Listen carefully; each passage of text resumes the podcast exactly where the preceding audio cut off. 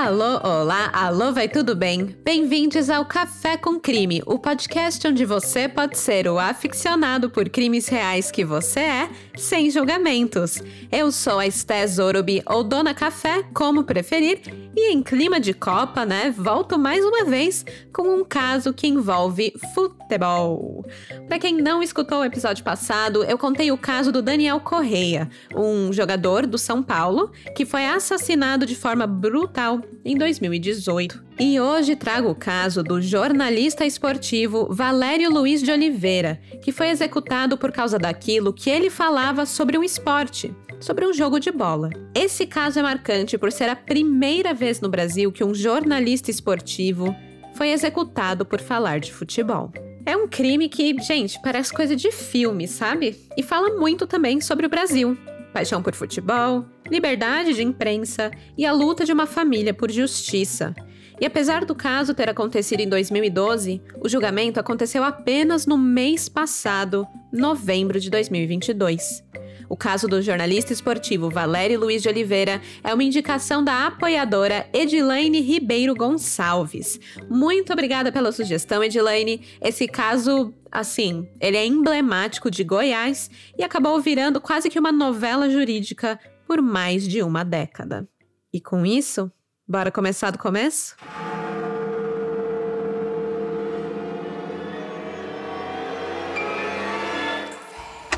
O time perdeu. Aí fala do Batoré Ladrão, que é o William, fala do, do, do Marino, fala do Marcão, fala do Chupa Sangue, tem o, Diogo Campos Cachaceiro, o Valdivino que só pensa em dinheiro, o Valdivino de Oliveira. Né? Mas não fala do Adson Batista e nem fala do Maurício Sampaio, não. E meu amigo, você pode olhar em filme de aventura, quando o barco está enchendo de água, os ratos são os primeiros a pular fora. Se você é de Goiás e acompanha futebol há mais de 10 anos, provavelmente reconheceu essa voz. Ela pertence ao comentarista esportivo Valério Luiz de Oliveira. Esse áudio é um trecho de um programa ao vivo da PUC TV de Goiânia de 2012 e é provavelmente a frase mais importante que Valério Luiz falou em toda a sua carreira. Ao que tudo indica, é possível que essa crítica que o jornalista fez ao vivo à diretoria do Atlético Clube Goianiense o tenha levado à morte.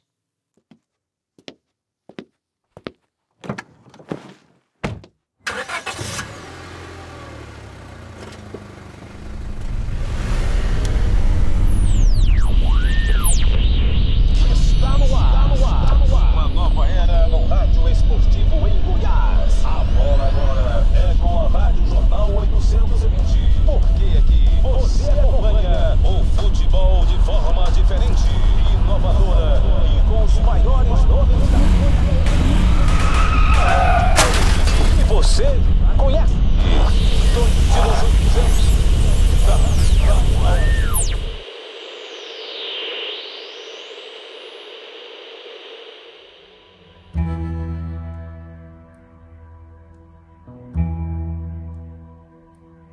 Valério Luiz de Oliveira nasceu no dia 3 de dezembro de 1962 em Santa Rosa de Goiás.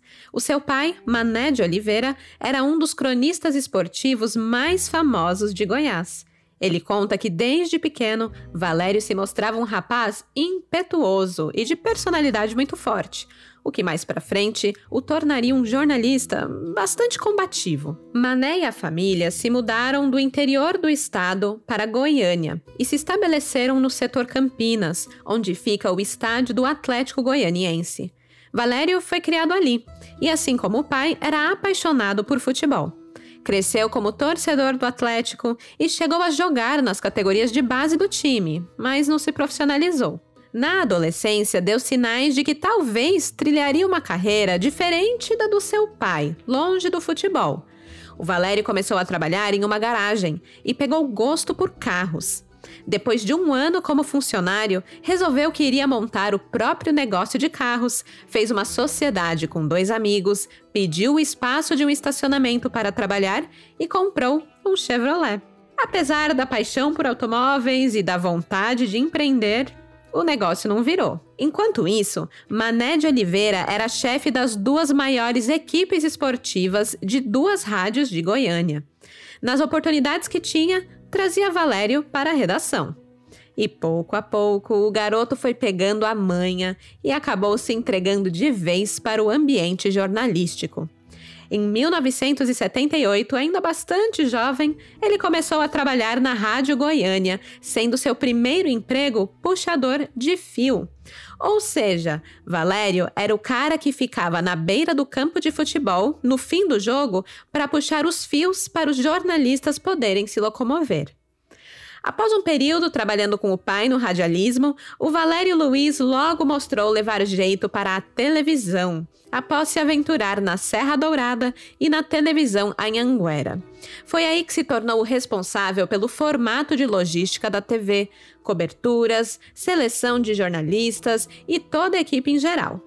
O Valério começou como âncora, depois se tornou comentarista e desde o começo ganhou fama por ser um jornalista polêmico. Ele passou por emissoras e canais como a TV Goiânia, TV Brasil Central e TV e Rádio Anhanguera Goiânia. E em certo ponto da carreira, o Valério e o seu pai, Mané de Oliveira, dividiam bancada em uma emissora do governo. Legal, né? Pai e filho e tal. Mas aí, o Mané decidiu se afastar do filho para não se prejudicar. Isso porque o Valério Luiz era muito polêmico e o Mané não queria se prejudicar, não queria que essa imagem né, de polêmica e tal passasse para ele por tabela. Então, para se manter na emissora do governo, que não aceitava o posicionamento né, de Valério Luiz, o Mané precisou se separar do filho na bancada, na carreira. Foi então que o Valério parte para trabalhar na Rádio Jornal 820 e na PUC TV. Ele era um jornalista que não tinha medo de falar verdades, não media palavras, fazia críticas ácidas à gestão dos cartolas goianos e expunha sua forte opinião na televisão e na rádio. Ele não só fazia comentários, como apontava nomes, citava fatos, coisa que nenhum outro profissional fazia. E assim foi a carreira de Valério Luiz durante 35 anos. Ele podia ser até que odiado pelos clubes que criticava e até por alguns colegas de profissão, mas na sua vida pessoal era um cara muito amado. O Valério se casou três vezes, tendo uma filha no primeiro casamento e dois filhos no segundo casamento. Sua última esposa, com quem ficou casado por nove anos, se chama Lorena Nascimento de Oliveira. Eles se conheceram em 2002 na igreja, namoraram por nove meses, ficaram noivos por dois anos e então se casaram assim que Lorena se formou na faculdade, aos 22 anos. Para a lua de mel, foram a Bariloche, na Argentina, onde Valério descobriu uma nova paixão: esquiar. Logo, o jornalista esportivo entrou de cabeça em um novo esporte, um esporte de inverno, chegando a viajar para a Suíça para praticar snowboard. Ele ficava maravilhado quando via a neve e acabou se tornando um grande hobby. Já deu para perceber que Valério era um cara bem ativo, né? Ele também gostava muito de pedalar. Umas duas vezes por semana, levantava às 5 da manhã. Meu Deus, só de pensar, haja, haja força. Gente, eu admiro muito quem acorda cedo para ir pra academia, para fazer esporte, porque não, eu não sou essa pessoa. Realmente não sou. Mas enfim, o Valério acordava lá às 5 da manhã, ia para perto do autódromo onde ele morava e dava voltas e voltas com sua bicicleta, chegando em casa só na hora que Lorena levantava da cama. Eu ia ser muito a Lorena, ia ficar deitada lá só esperando. Depois de nove anos casados, os dois tinham planos de ter um filho juntos. O Valério tinha 49 anos, já tinha feito cirurgia de vasectomia, também tinha feito a reversão, e aí planejavam uma inseminação artificial. A Lorena chegou a fazer todos os exames e estava em vias de realizar o sonho de ter um filho com Valério. Ela sabia que ele seria um ótimo pai, porque ele sempre foi, sempre foi muito presente com todos os filhos dele. Esses filhos já estavam mais adultos, né? Já estavam escolhendo suas profissões, fazendo faculdade. A filha mais velha é fisioterapeuta, o outro do meio se tornou advogado e a mais nova psicóloga. A Laura, que é a caçula de Valério, ela comenta que ele era um pai bastante exigente na vida e também na escola. Então ele gostava de ver os filhos tirando notas boas e cobrava muito por isso. Da mesma forma que ele se cobrava ali para ser um bom profissional, um bom jornalista. Mas apesar disso, de toda essa cobrança, digamos assim, ele era uma pessoa muito amorosa, atenciosa e carinhosa. O Valério Luiz não era um cara de sair para farra ou de se meter em brigas, apesar dele discutir com facilidade com qualquer um, porque né, ele tinha esse gênio impetuoso, essas opiniões muito fortes. Mas, no geral, era um cara caseiro e vivia para e pela família. E também pelo trabalho. Desde 2011, quando Valério decidiu ir para a emissora PUC TV, ele estava empolgado com o trabalho porque ele ia finalmente conseguir fazer algo que sempre quis: desenvolver uma linha de jornalismo crítico mais independente. Ele não queria apenas comentar a performance dos jogadores, narrar uma partida e coisas assim. Ele queria fazer críticas à gestão dos clubes e seu alvo principal era o seu time do coração o Atlético Clube Goianiense. Em 2010, por exemplo, ele denunciou que jogadores do Atlético estavam usando drogas nas dependências do clube. A diretoria foi à justiça contra ele por isso, houve ali um pedido de retratação, mas o Valério não aceitou. E o caso acabou não indo adiante. Em outro programa, ele disse que o Atlético tentou comprar, sem sucesso, um jogo contra o Barras no Piauí pela Série C de 2007. É uma denúncia de compra de resultados, né? Coisa séria, coisa grande. Além disso, Valério sempre fez questão de apontar que o Atlético sobrevivia graças ao seu presidente, o Valdivino de Oliveira, e que os demais cartolas eram incompetentes. Ele atacava muito o Maurício Sampaio e o Adson Batista, que era o vice-presidente e o presidente ali executivo do clube. E aquela coisa, né? Às vezes criticamos as coisas que mais amamos. E Valério era realmente apaixonado pelo Atlético, gente. Ele mostrava isso nos seus momentos de folga, onde ele sempre vestia a camiseta e o calção do clube. É um time, assim, por quem ele torceu desde criança, mas agora parecia ter se tornado inimigo. Em junho de 2012, Valério soltou a sua maldita frase: Quando o barco está enchendo de água, os ratos são os primeiros a pular fora. Aqui ele se referia à saída de Maurício Sampaio do clube, bem no momento mais difícil que o Atlético estava passando. Foi por volta dessa época que Valério Luiz perdeu o brilho. Gente, a família dele, em especial o filho dele, o Valerinho, disse que ele simplesmente perdeu aquela empolgação com o jornalismo esportivo que ele sempre teve. O Valerinho, né, o filho que é advogado, aliás, ele disse que o pai começou a dizer que não queria mais trabalhar como jornalista, que ele não queria mais ser comentarista de futebol. E era uma mudança muito radical para um cara que vivia por aquela profissão desde os 15 anos de idade. Então, como assim? Como assim ele queria jogar uma carreira de 35 anos no lixo? Ainda mais agora que ele tinha marcado um golaço e finalmente conquistado o poder de realizar as suas críticas de forma independente. Então era tudo muito estranho essa falta de vontade com o jornalismo, bem nesse momento. O Valério Luiz estava planejando jogar um outro jogo.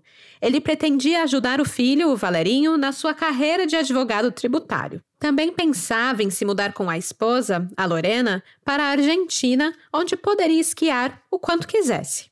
Além, claro, de seguir em frente com o plano de ter um novo filho, de se tornar pai pela quarta vez, dessa vez com a mulher com quem estava apaixonado há nove anos. Não sabemos se Valério estava prevendo que algo ruim estava por vir ou simplesmente por estar cansado do jornalismo mesmo. Mas, como comentei, ele passou a incentivar bastante a carreira do filho no direito.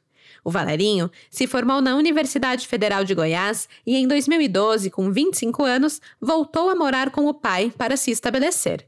Afinal, a ajuda do pai, né, que era um jornalista famoso ali na cidade, talvez podia ser o pontapé inicial que ele precisava. E Valério estava achando isso ótimo, ter o filho de novo em casa, poder focar em outra coisa além da, da própria profissão. Os dois moravam juntos, compartilhavam ideias, é, almoçavam lado a lado quase que todos os dias. No dia 4 de julho de 2012, Valerinho estava vendo TV quando seu pai o interrompeu para perguntar sobre uma empresa que havia entrado em contato com o filho para fechar negócios. Logo depois disso, foi dormir. Como Valério e Luiz acordava bem cedo, Valerinho não o viu sair para a rádio na manhã do dia 5, mas tinham combinado de almoçar juntos para conversar melhor sobre os negócios, sobre o futuro, sobre o contato dessa empresa e tudo mais. Valério deveria voltar da Rádio Jornal 820, onde ele trabalhava, né, que é a atual Rádio Bandeirantes, lá pelas duas e pouquinho, até porque o seu programa era gravado no meio-dia às duas e ele morava bem perto da rádio, então, assim, se esse fosse um dia qualquer, Valério chegaria em casa às 2h15 no seu Ford Capreto. Estacionaria no portão, almoçaria com o filho, dando conselhos e ideias. Mas esse não era um dia normal. Passando das 2h20 e nada do Ford Capreto aparecer no portão, Valerinho começa a olhar impaciente para o relógio do celular. E aí, recebe um telefonema. Não do seu pai para avisar algum imprevisto, um atraso, mas da sua madrasta, chorando, aos prantos, do outro lado da linha. Depois desse telefonema, Valerinho Filho descobriria uma verdade amarga sobre a profissão do seu pai. Em suas próprias palavras, abre aspas, o trabalho do meu pai seria só comentar futebol, se esse fosse apenas futebol. Acontece que não é. Os clubes no Brasil se transformaram em agremiações de velhos políticos, coronéis. Escondem verdadeiras máfias. Fecha aspas.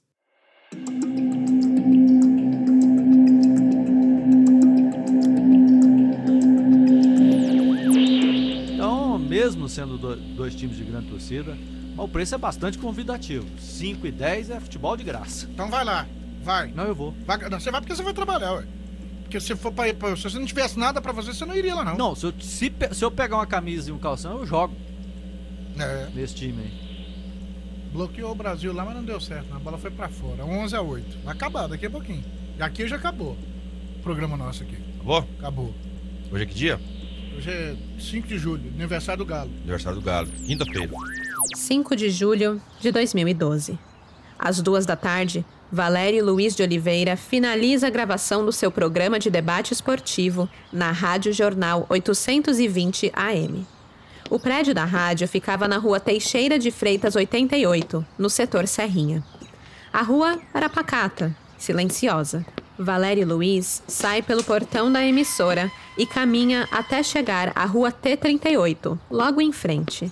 Era ali que tinha estacionado o seu Ford K preto, ele entra e organiza suas coisas, pronto para partir, quando uma moto para ao seu lado. O motoqueiro, não identificável por estar de capacete todo fechado, saca um revólver. Valério reage rápido e tenta fugir, acelerando o carro pela rua, mas acaba batendo em outro veículo que estava estacionado. Sem ter tempo de sair do carro, o jornalista joga seu corpo para o lado, na direção do banco do passageiro, para tentar se defender. Entretanto, o motoqueiro já estava novamente na sua janela. Ele dispara seis vezes do lado do motorista. Valério é atingido nas mãos, no braço e no tórax. Foram fatais. Uma execução praticamente na porta de uma emissora de rádio. O desespero da família. O radialista e comentarista esportivo Valério Luiz de Oliveira, de 49 anos, deixava a rádio onde trabalhava há mais de quatro anos no setor Serrinha, em Goiânia, quando foi assassinado. A reportagem é da TV Serra Dourada, emissora em que Valério Luiz já havia trabalhado. O caso de um jornalista executado em frente à rádio logo tomou conta da mídia. O barulho foi grande. Pela primeira vez, o Brasil teve um comentarista esportivo executado. A grande pergunta era por quem? E se o motivo seria por futebol. Lorena trabalhou durante toda a manhã do dia 5 de julho. A última vez que falou com o marido foi às 10 da manhã, por telefone. Como Valério Luiz tinha o costume de acordar bem cedinho para ir pedalar, Lorena não o tinha visto antes de ir para o escritório. Então, ela aproveitou o telefonema para perguntar como tinha sido o passeio de bicicleta. Depois, trataram do assunto de um cheque que deveria ser entregue para Rupert Nickerson, um colega de trabalho de Valério. Sem saber que aquela seria a última conversa, desligam o telefone de forma trivial. O próximo telefonema que Lorena recebeu foi com a notícia de que Valério havia levado um tiro. Por volta das duas da tarde, Rupert deu a notícia, sem saber explicar como, quem, nem porquê. Foi então que Lorena liga para Valerinho, filho, e diz a mesma coisa. Valerinho, pelo amor de Deus, vem aqui para a rádio que o seu pai tomou um tiro. Antes de Valerinho poder fazer qualquer pergunta, Lorena desliga o telefone aos prantos. O filho, em seguida, liga para o administrador da emissora, o Pedro Gomes, para tentar entender que história era essa de que seu pai tomou um tiro na rádio.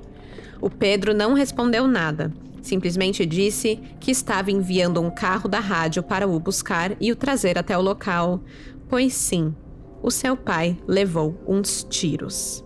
Detalhe: uns tiros? O plural foi assustador para Valerinho. O carro plotado com propaganda da rádio 820 AM parou no portão de Valerinho minutos depois. Ele se senta no banco do passageiro e no caminho até a rádio, coisa de 15 minutos, o telefone não parava de tocar. Amigos e parentes queriam saber o que estava acontecendo, se estava tudo bem. Ao dobrar a esquina da rua Teixeira de Freitas, rua da emissora, o Valerinho Filho soube que nada estava bem. Muito pelo contrário.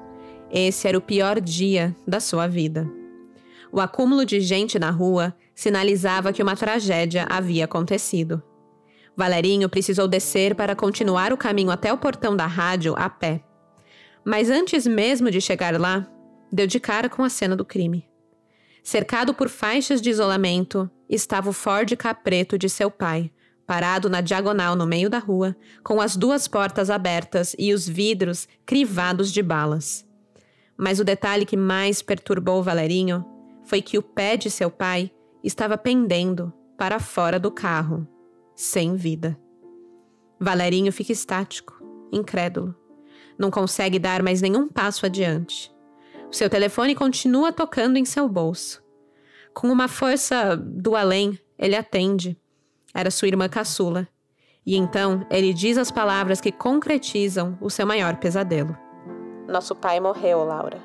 A essa altura, Lorena também já havia chegado na cena. E em seguida chegou Mané de Oliveira, o radialista, com sua voz poderosa, gritava: Mataram meu filho. Mané, assim como todos os familiares, estavam em estado de choque. Mas Mané, em especial, parecia estar completamente perturbado com a ideia de enterrar um filho.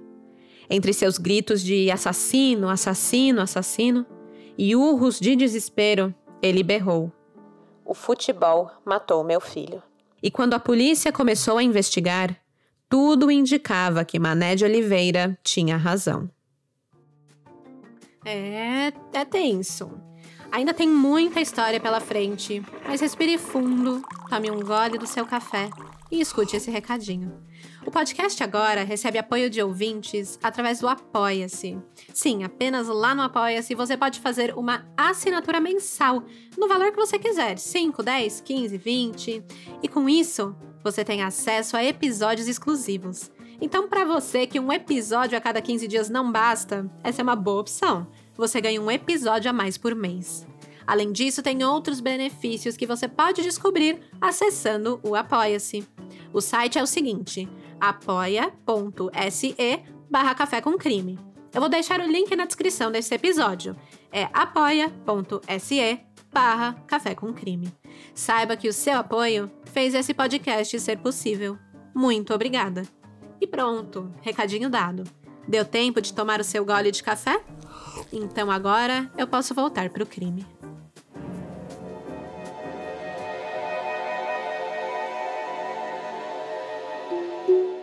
A titular da Delegacia Estadual de Investigações de Homicídios, uma mulher chamada Adriana Ribeiro de Barros, observava atentamente a cena do crime. Ela podia ouvir Mané de Oliveira gritar, observava o filho e a esposa de Valério Luiz em choque, notava toda a comoção na rua, os carros de reportagem chegando. Adriana conversou com pessoas que testemunharam o crime e detalharam o que conseguiram observar sobre o atirador. o seu tom de pele, a sua estatura, roupas que usava, a cor do capacete. Ela também aproveitou que muitos conhecidos de Valério Luiz estavam ali, principalmente familiares e colegas de trabalho, para colher depoimentos. Ouviu de Mané de Oliveira que seu filho havia recebido ameaças de morte e que alguém iria terminar sua carreira. Logo ficou claro para a delegada Adriana que esse alguém seria o Clube Atlético Goianiense. Ao conversar com colegas de trabalho de Valério Luiz, descobriu que o jornalista fazia críticas ao clube. E a animosidade entre eles era tanta que, desde meados de junho, Valério estava proibido de entrar nas dependências do Clube Rubro-Negro. Uma carta, assinada por Valdivino de Oliveira, o presidente do clube, e por Maurício Sampaio, vice-presidente, havia sido enviada para o diretor da Rádio Jornal Goiânia no dia 19 de junho de 2012, basicamente duas semanas antes do crime. A carta afirmava que o jornalista Valério Luiz era, abre aspas, persona non grata e cuja atuação constitui exemplo de equivocado exercício da função jornalística, do inegável alcance social. Assim, tanto os profissionais integrantes dessa equipe quanto o senhor Valério estão impedidos de frequentar as dependências do clube, seus vestiários, etc.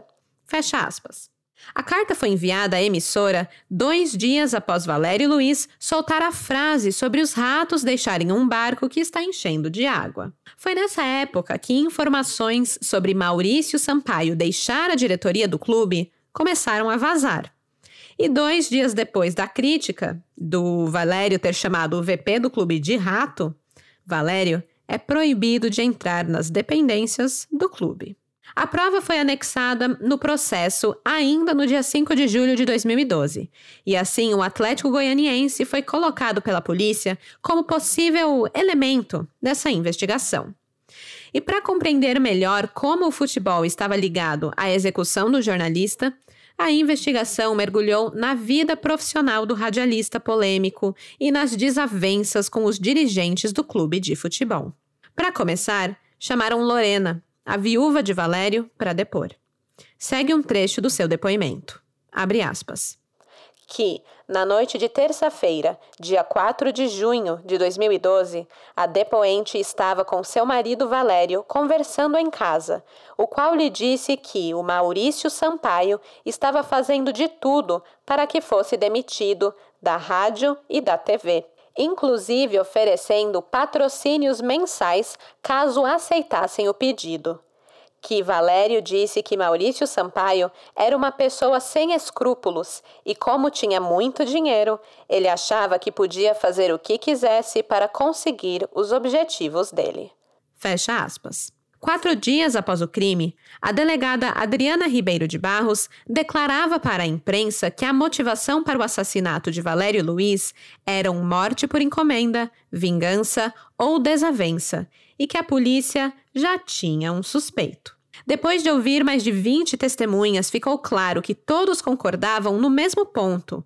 O relacionamento do jornalista estava completamente desgastado com o clube. Não só o clube, mas com uma pessoa em específico: Maurício Sampaio.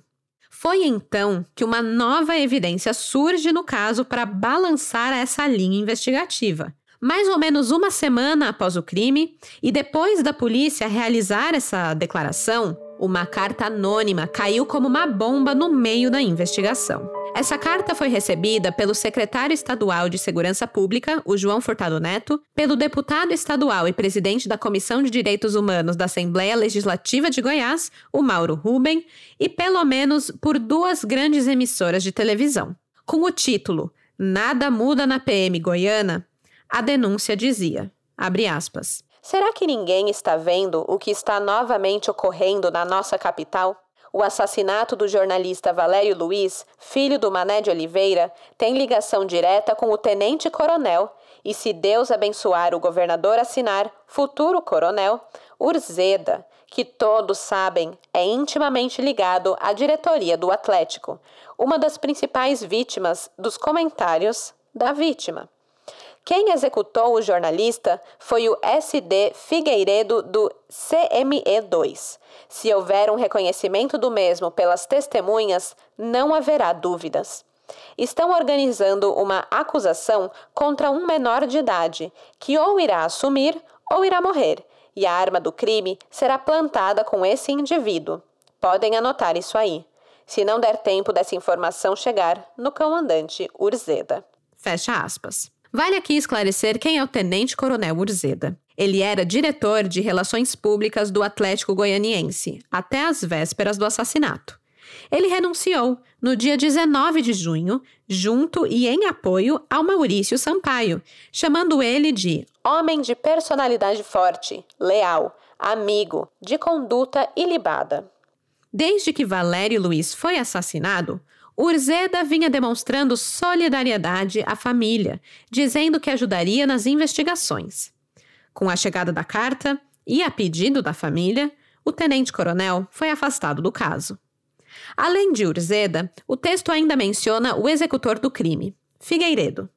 O nome é referência ao cabo Ademar Figueiredo, um homem que trabalhava como segurança de Maurício Sampaio em dias de jogos, ao lado de um outro PM, o sargento Djalma da Silva. Em outro trecho, não lido aqui, a carta ainda acusava os dois PMs de participação em uma chacina que vitimou seis pessoas, incluindo uma criança de quatro anos. E então, começam as diligências policiais para entender se o conteúdo dessa denúncia anônima era verdadeiro. Mas antes mesmo de iniciar, a polícia recebe um ofício de Urzeda oferecendo seus dados bancários e telefônicos para análise, pois ele afirmava não ter envolvimento com o crime e não tinha nada a esconder.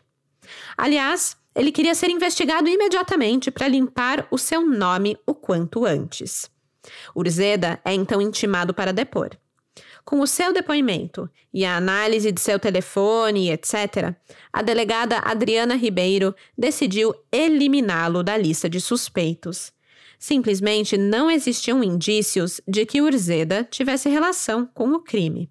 Assim, a carta é colocada em dúvida. Na época, Urzeda concorria ao posto de coronel, mas com a acusação e a repercussão do caso de Valério Luiz, ele perdeu força dentro da polícia e acabou tendo que aceitar uma função administrativa. O PM tinha certeza de que a carta anônima partiu de algum rival de dentro do ambiente policial, exatamente para prejudicá-lo. Com a exclusão de Urzeda da lista de suspeitos, a polícia ainda precisava escutar Ademar Figueiredo e Djalma da Silva, PMs também citados na carta. Mas existe uma pessoa que tinha motivação para matar Valério e também estava conectado diretamente com esses nomes: Maurício Sampaio. Então, o passo mais lógico era escutar ele primeiro, já que a menção dele estava sendo feita assim com uma certa frequência, né? Maurício foi a primeira pessoa da diretoria do Atlético convocada para depor no dia 24 de agosto de 2012. Ele alegou que soube da morte de Valério Luiz por meio de Urbano, um homem que morava em um terreno do qual Maurício era dono e que frequentava o seu cartório. É, sim, ele era VP do Atlético e tinha um cartório. Eu já falo mais sobre isso adiante. Maurício alegava que não sabia nada sobre o assassinato, que nunca se sentiu ofendido pelo comentário de Valério sobre os ratos abandonarem o barco, nem mesmo de qualquer outro comentário dele. Que apesar dele ter conhecimento de que o Atlético teria processado o jornalista, ele mesmo nunca tinha registrado qualquer procedimento judicial contra Valério. Então, se ele estava tão de boa assim em relação ao jornalista, por que ele havia assinado uma carta proibindo a entrada do mesmo no clube? Bem, para isso ele tinha uma resposta. Disse que não leu o conteúdo da carta, porque ele estava sem óculos. Simples assim. Ele estava sem óculos, num bar, e apenas atendeu o pedido do diretor de futebol do clube, né, o Adson Batista, para assinar o documento. E essa era a sua desculpa para isso. Sobre a sua saída do clube, ele disse que se desligou, pois o Atlético deixou de lhe pagar um empréstimo que ele havia feito para ajudar a instituição. Estavam devendo para ele. Então, ele não dava mais a mínima para o clube e não tinha interesse nenhum em protegê-lo de um comentarista esportivo. Para completar, Maurício tinha álibi.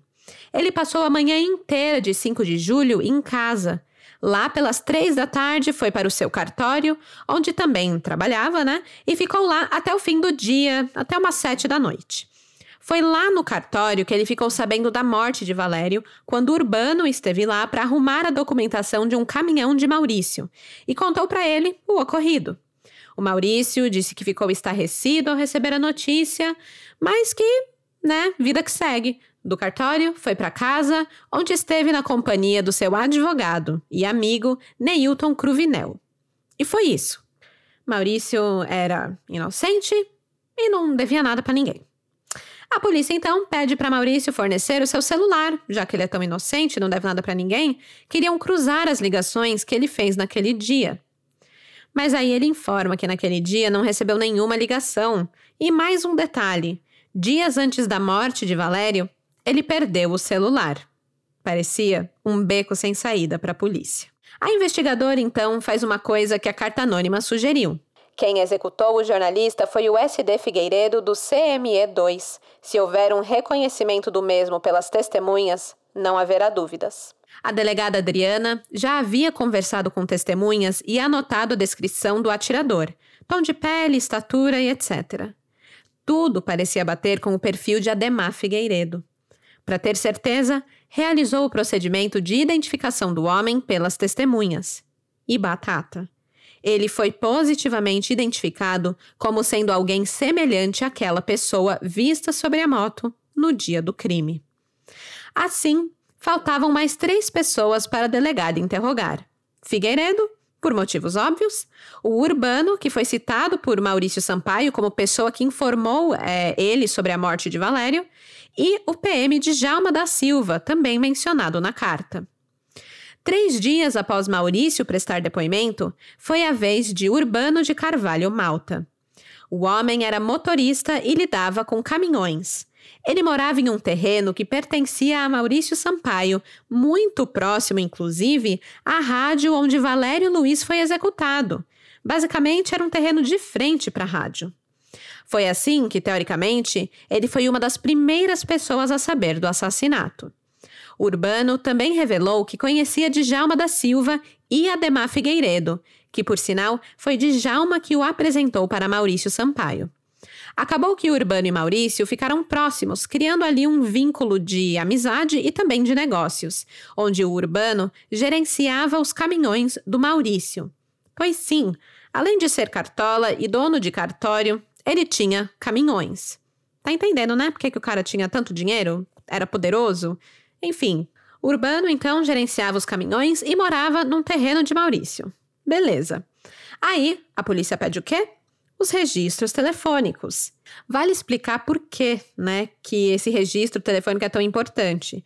E é simples. Se a polícia estava apostando na linha investigativa de que isso foi um assassinato encomendado, uma execução, os envolvidos com certeza fizeram contato uns com os outros, provavelmente por telefone, para, né, arranjar o rolê todo no dia do assassinato. O Maurício se esquivou, falou que, ai, perdi meu telefone. O Urzeda ofereceu o próprio telefone para análise e foi liberado, pois não tinha nada lá. E agora vem Urbano com o seu celularzinho e pá! A polícia encontra algo importante. Uma ligação de Urbano para o cartório de Maurício no dia do assassinato. Por que, que isso é importante? Bom, Maurício foi pego numa mentira. Ele disse que Urbano tinha ido pessoalmente ao cartório para tratar de um documento e contou a notícia lá. Mas aqui vemos que Urbano ligou, que eles tiveram um contato a mais nesse dia. E tem mais. Urbano disse que ligou para falar especificamente da morte de Valério. Então por que, que eles estariam tão interessados assim? Né? É pela fofoca de, olha, nossa, morreu? Sei não, né? E assim a pulga atrás da orelha da delegada foi crescendo, e Maurício parecia cada vez mais suspeito. Para fechar o cerco, ainda faltava conversar com Ademar Figueiredo e Djalma da Silva. Isso foi feito e, claro, como todos os outros, eles afirmavam que não tiveram qualquer envolvimento com o assassinato de Valério Luiz. Ademar Figueiredo também foi capaz de fornecer um álibi. Alegou que no dia 5 de julho de 2012 estava na casa de Joel da Atena. Sim, o o filho do Datena. E aí, né, fazendo conexões, o Brasil Urgente, que o Datena apresenta, é da Band, da, do Grupo Bandeirantes. Joel Datena também já apresentou o programa na Band. E a Rádio 820 AM Goiânia, onde o Valério Luiz trabalhava, era parte da Rádio Bandeirantes. Tudo do mesmo rolê, os caras. E adivinha quem também era sócio proprietário de uma rádio em Goiânia? Sim, Maurício Sampaio. Gente, o cara tá em tudo que é negócio possível em Goiânia. Sério, todos os nichos de mercado ele tem algum rolê. Ele era sócio da Rádio 730. Aliás, ele tinha proibido alguns jornalistas de trabalharem na 820 AM porque não queria que os seus empregados dividissem bancada com o Valério Luiz. E agora, vamos lá, para a cereja do bolo. Adivinha quem foi sócio de Maurício Sampaio na Rádio 730? Joel da Atena, série meme da cabeça explodindo aqui, assim, ó. É muito louco, né? E aí, o segurança do Joel da Atena, que é sócio do Maurício Sampaio, também era segurança do Maurício Sampaio em dia de jogo, e tá todo mundo ali, ó. Tá, tá, tá, interligado. Mas enfim, eu acho que eu fui abrindo um parênteses atrás do outro aqui e me perdi do raciocínio. Mas é muito louco, gente. Parece real. Todo mundo ali em Goiânia, do mesmo rolê ali do futebol, do jornalismo, do dinheiro. Sei lá. Mas voltando, tava falando do álibi do Ademar, né? Então, o Ademar, que era cabo da polícia, prestava serviço de segurança particular para o Joel da Atena. E segundo ele, no dia 5 de julho de 2012, ele estava na casa do seu patrão.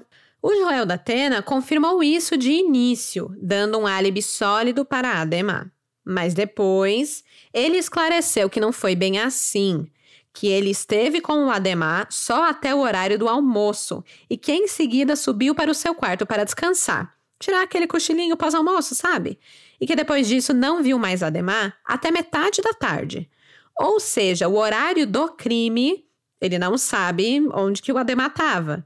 Né? O crime ocorreu lá por volta das duas da tarde, o Joel da Atena não podia fornecer um álibi para aquele horário porque estava dormindo no seu quarto. Então o Ademar meio que fica num álibi fraco, meio duvidoso. Mas também não tinha nada que provasse de fato, né, sem sombra de dúvidas, que ele não estava na casa de Joel como ele afirmou. E aí, o caso ficou estagnado. Nenhuma novidade, nenhuma nova prova, nenhuma prisão. O medo da família de Valério Luiz era o caso cair no esquecimento principalmente porque na época estava rolando uma greve da polícia. A família de Valério se esforçou para que isso não acontecesse, fez a sua parte, protestou, imprimiu camisetas com o rosto de Valério e entregou para jogadores de futebol a usarem em campo. Tudo para manter a história viva, tudo para pedir justiça. Dias se passavam e nada. Os dias viraram semanas, que viraram meses. Até que.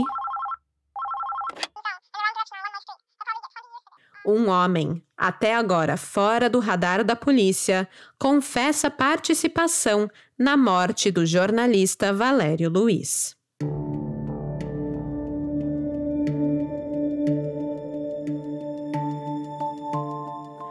Marcos Vinícius Pereira Xavier, conhecido como Marquinhos, trabalhava como açougueiro.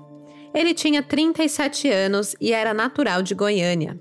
A polícia chegou a ele por meio de uma denúncia anônima.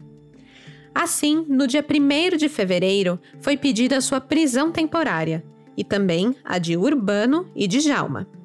Marquinhos foi preso no mesmo dia e logo confessou. Disse que foi o responsável por atirar em Valério Luiz a pedido de Urbano e de Jalma. Ele alegou que o fez pois estava convencido de que seria morto se não aceitasse cometer o crime. Além da suposta ameaça de morte, Marquinhos também recebeu 10 mil reais pelo homicídio. Beleza, né? Parece que o caso tinha sido solucionado. Só que não, e a reviravolta vem novamente por conta de Marquinhos. O açougueiro volta atrás no que disse cinco dias depois e muda o seu depoimento passa a alegar que, na verdade, ele não matou Valério, não. Não foi o executor. Ele apenas participou do crime, cedendo sua moto, capacete e roupa para que Ademar Figueiredo cometesse o crime. Segundo ele, Urbano e Djalma teriam orquestrado tudo a mando de Maurício Sampaio. Parando para pensar bem, até que faz mais sentido, né? Afinal, Figueiredo já tinha sido identificado como atirador pelas testemunhas. Pelo menos era alguém parecido com ele em questão de tom de pele, estatura e tal. O Maurício realmente era um cara que parecia ter motivo e também dinheiro para pagar por uma execução. O Urbano morava em frente à cena do crime e ligou para Maurício no dia para passar informações. E Djalma foi quem convidou Marquinhos para participar do crime, além de fornecer a arma que seria usada. O papel de Marquinhos era fazer o meio-campo. Seria o responsável por fornecer o veículo e guardar no açougue a arma e o celular a serem usados no dia do assassinato. E tem mais. Após a confissão de Marquinhos, onde ele decide não levar a culpa completa pelo crime e denunciar o verdadeiro mandante, a sua família passou a ser ameaçada de morte. Ele precisou pedir ajuda aos delegados para proteger sua família e a ele próprio, que, querendo ou não, se tornou peça-chave do inquérito. Com a confissão de Marquinhos, os testemunhos, a ligação entre os suspeitos e a análise de evidências técnicas, como o cruzamento de telefonemas entre os acusados, a polícia tem o que precisa para levar o caso adiante. Sete meses após o crime ocorrer, o Ministério Público oferece denúncia pelo homicídio de Valério Luiz contra Maurício Sampaio, Ademar Figueiredo, Djalma da Silva, Urbano de Carvalho Malta e Marcos Vinícius Pereira Xavier. No inquérito, o futebol é colocado como elemento que colaborou para a morte do jornalista. Como bem colocou uma matéria do Globo Esporte, Valério foi assassinado por causa do futebol, em crime encomendado por um dirigente de futebol, em função de críticas feitas a um clube de futebol, o Atlético Goianiense. E, maldade do destino, era justamente o time do coração dele. Maurício Sampaio foi preso em fevereiro de 2013, mas continuava negando o crime. Os seus advogados afirmavam que a motivação trazida pela investigação era fraca. Afinal, era muito comum o clube receber críticas e isso não justificava o assassinato.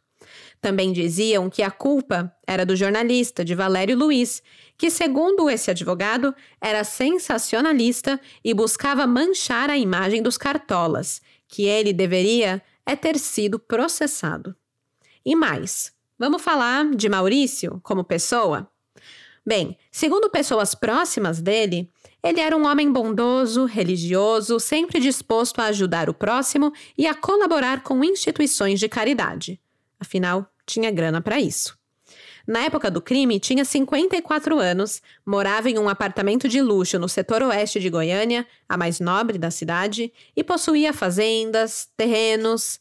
Era dono da Rádio 730, dono do único cartório da cidade que podia fazer registros de compra e venda de, de carros, além de, claro, ser uma figura na diretoria do Atlético Goianiense.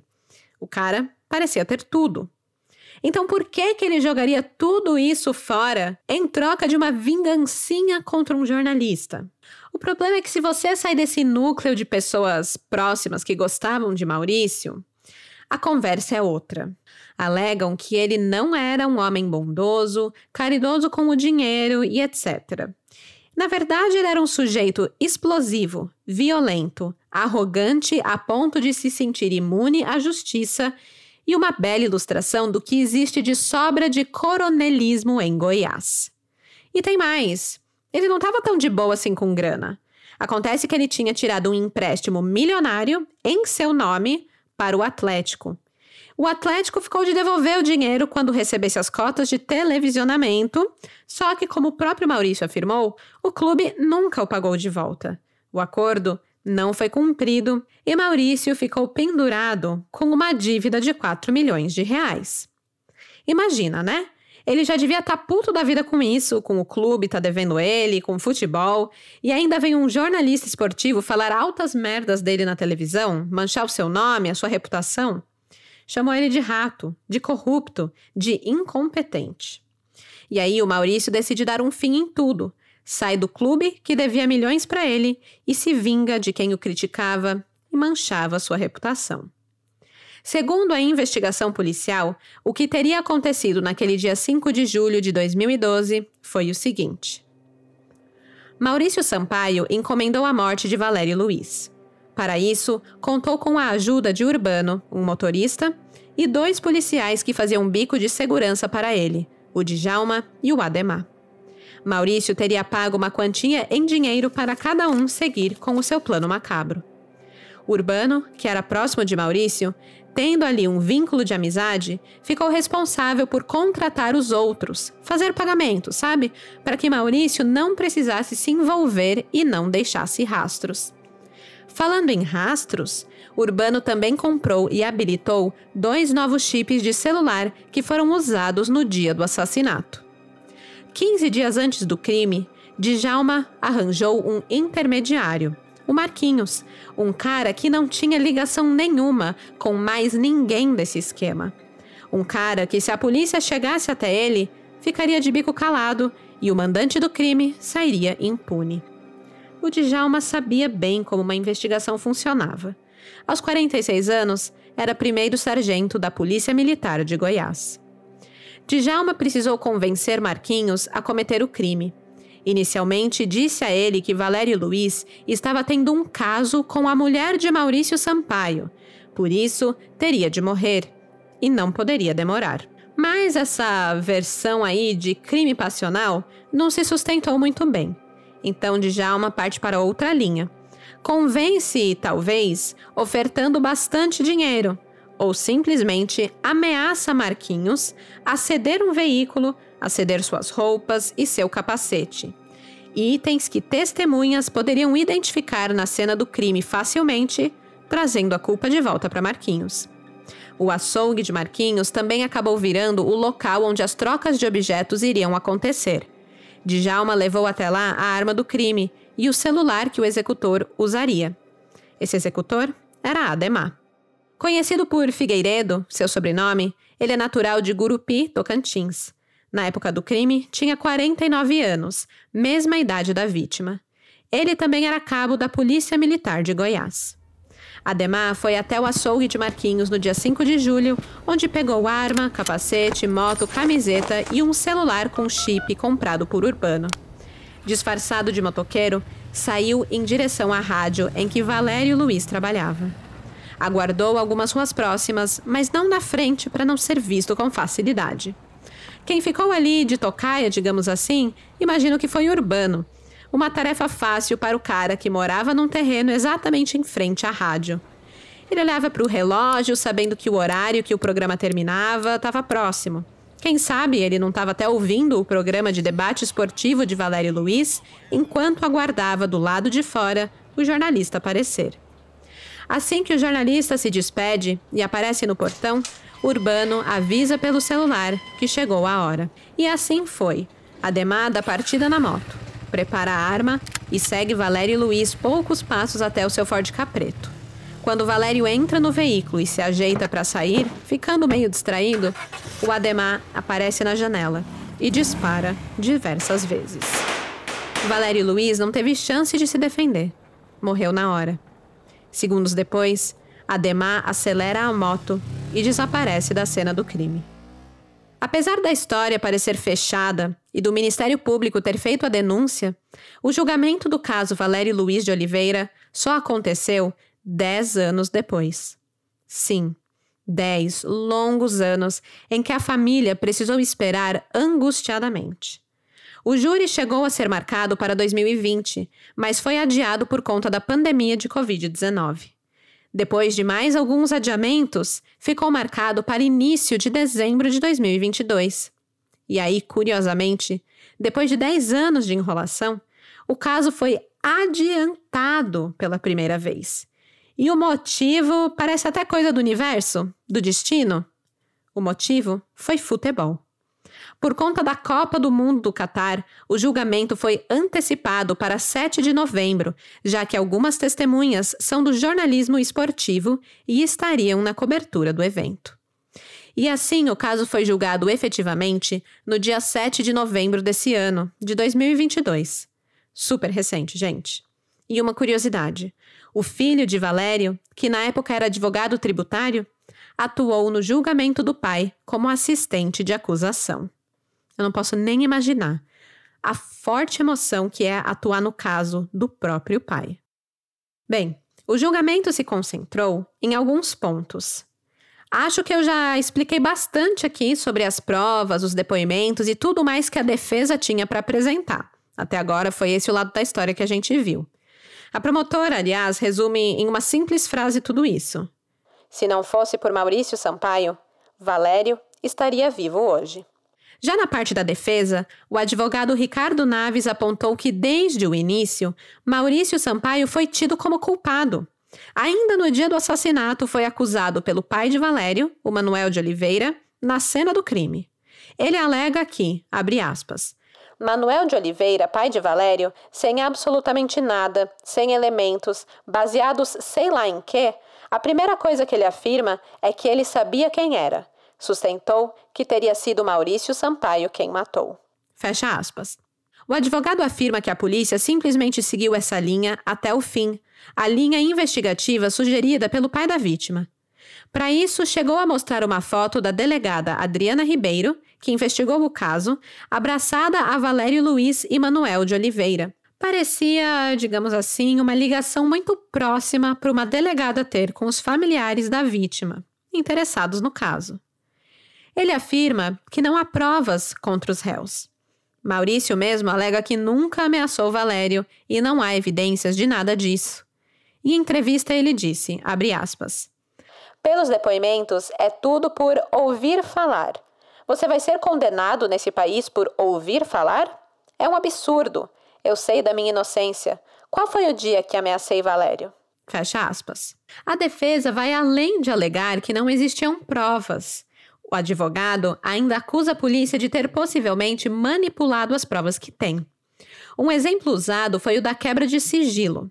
As operadoras telefônicas ainda não tinham enviado as informações e a delegada disse que faria isso manualmente, inserindo os telefones em planilha do Excel. Algo completamente manipulável. Mas talvez o ponto mais interessante é que durante o julgamento, todos os réus mudaram suas histórias completamente. Um dizia que não conhecia o outro, Ademar e Djalma alegavam que nunca tinham sido seguranças de Maurício, o Urbano dizia que estava no quintal cuidando das galinhas na hora do crime, que não teria ido para o cartório, e até o Marcos Vinícius, o açougueiro, passou a alegar inocência. Disse que não sabe de nada, que não tem envolvimento com o crime e, seguindo a mesma retórica do advogado de Maurício, aponta Mané de Oliveira como a pessoa que teria envolvido o seu nome no caso. Ele diz, abre aspas, Minha acusação foi baseada no que o Mané de Oliveira quis que ocorresse. Quando fui preso, ele não saía da porta da delegacia. Os delegados falavam que não aguentavam mais ele lá. Eles foram pressionados. Fecha aspas. Quando questionado por que então ele tinha confessado o crime, Marquinhos diz que foi espancado por policiais até confessar aquela versão. Apesar das tentativas da defesa de inocentar os réus, Maurício Sampaio, Urbano Malta, Ademar Figueiredo e Marcos Vinícius Xavier foram condenados pelo júri após três dias de julgamento. Maurício, apontado como mandante, recebeu 16 anos de reclusão. Urbano, acusado de contratar o policial Ademar para cometer o homicídio, foi condenado a 14 anos de reclusão. Ademar, apontado como autor dos disparos, recebeu também 16 anos. E Marquinhos, que teria ajudado os demais a planejar o homicídio, foi condenado a 14 anos. Já Djalma da Silva foi absolvido. O advogado Ricardo Naves, que defende Urbano, Ademar e Djalma, diz acreditar que a repercussão do caso alterou a opinião pública e pode ter influenciado na decisão. Além disso, ele considera incoerente o fato de só Djalma ter sido absolvido. Enquanto isso parece ser motivo para a defesa recorrer e pedir a absolvição dos demais, é também motivo para o Ministério Público recorrer e pedir a condenação do único réu que saiu livre do julgamento. O caso ainda é fresco e com certeza novas etapas virão pela frente. Mas por enquanto, podemos dizer que aconteceu no Brasil e foi provado na justiça. Um jornalista esportivo morreu ao criticar um clube de futebol. O caso chamou atenção internacional, trazendo a diretora-geral da Unesco, Irina Bokova, a declarar, aspas, Condeno o assassinato de Valério Luiz de Oliveira. É essencial que as autoridades lancem luz sobre esse assassinato e assegurem a observância do direito humano básico de liberdade de expressão e o direito do público a participar em debate informado e aberto. Fecha aspas. A execução de Valério Luiz foi o quinto caso contra um jornalista a acontecer em 2012. A onda de violência contra os jornalistas é grande e, infelizmente, o clima de impunidade é maior ainda em torno desses crimes. O assassinato de Valério ocorreu logo quando a Câmara dos Deputados do Brasil estudava proposta para federalizar os crimes contra jornalistas e adotar outras medidas de proteção para a imprensa. Os cinco crimes ocorridos contra jornalistas em 2012 fez com que o Brasil caísse nove posições no ranking de liberdade de imprensa. O ranking leva em consideração 179 países. O Brasil ocupa a posição 108. O relatório cita os motivos dessa queda. Cinco jornalistas mortos em 2012, a concentração dos meios de comunicação no país e ainda o marco regulatório da mídia brasileira, que ainda é do tempo da ditadura militar. Grande parte das mídias locais e regionais pertencem a políticos. Políticos que, por sua vez, atacam regularmente jornalistas e a mídia em seus discursos, mobilizando pessoas a desacreditar a imprensa e a rotulando como inimiga do Estado. O Brasil ficou lá para o final do ranking de liberdade de imprensa, mas se destacou no nono lugar no Índice Global de Impunidade de 2022 um índice que classifica países onde jornalistas são regularmente assassinados em retaliação por seu trabalho e seus assassinos ficam em liberdade. O advogado Valério Luiz de Oliveira Filho afirmou, aspas, No Brasil, a gente convive com tragédia todo dia, e isso, de certa forma, anestesia um pouco a sensibilidade das pessoas. Acho que os assassinos do meu pai contavam com isso, que a morte dele seria a tragédia do dia e que no dia seguinte ninguém mais falaria sobre isso. Ninguém comete um crime desse esperando ser preso.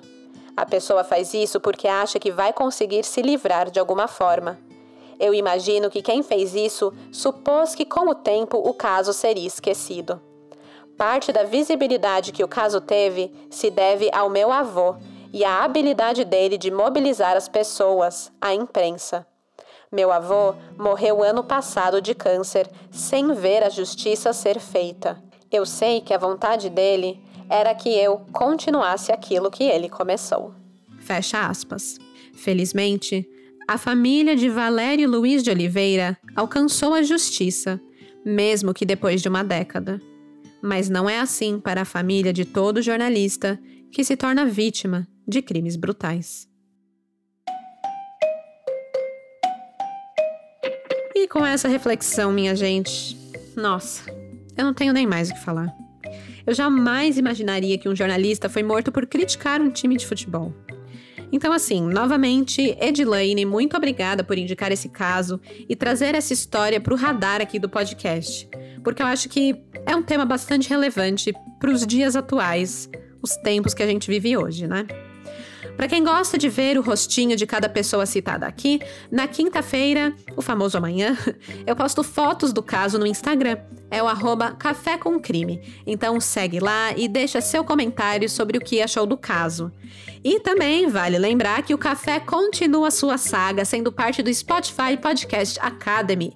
E se você quer dar aquela moral para Dona Café aqui, que tal clicar na estrelinha aí no seu aplicativo e avaliar o podcast? Deixa cinco estrelinhas, vai. Nunca te pedi nada. Segue também o Café com Crime para não perder nenhum novo episódio e ative as notificações para saber sempre quando um novo episódio chega numa quarta-feira a cada 15 dias. E tudo isso ajuda bastante aqui, tá? A crescer aqui dentro do Spotify. Quem quer apoiar e não sabe como, tá aí um bom jeito. Até a outra quarta-feira, daqui a 15 dias, e até lá, cuidado com suas críticas nessa final de Copa do Mundo, porque de desgraça já basta esse podcast. Tchau, tchau! Esse episódio foi escrito, produzido e apresentado por mim, Stephanie Zorbi, com edição de áudio de Luigi Calistrato e pesquisa de Ana Ferrari. As fontes de informação utilizadas foram artigo Como se mata um jornalista por Valério Luiz de Oliveira Filho, um especial para A Ponte, Globo Esporte, o portal Terra, DW, Repórteres Sem Fronteiras, G1 Polícia Civil do Estado de Goiás, Diário do Nordeste, Diário de Goiás, Abrage e Diário da Manhã.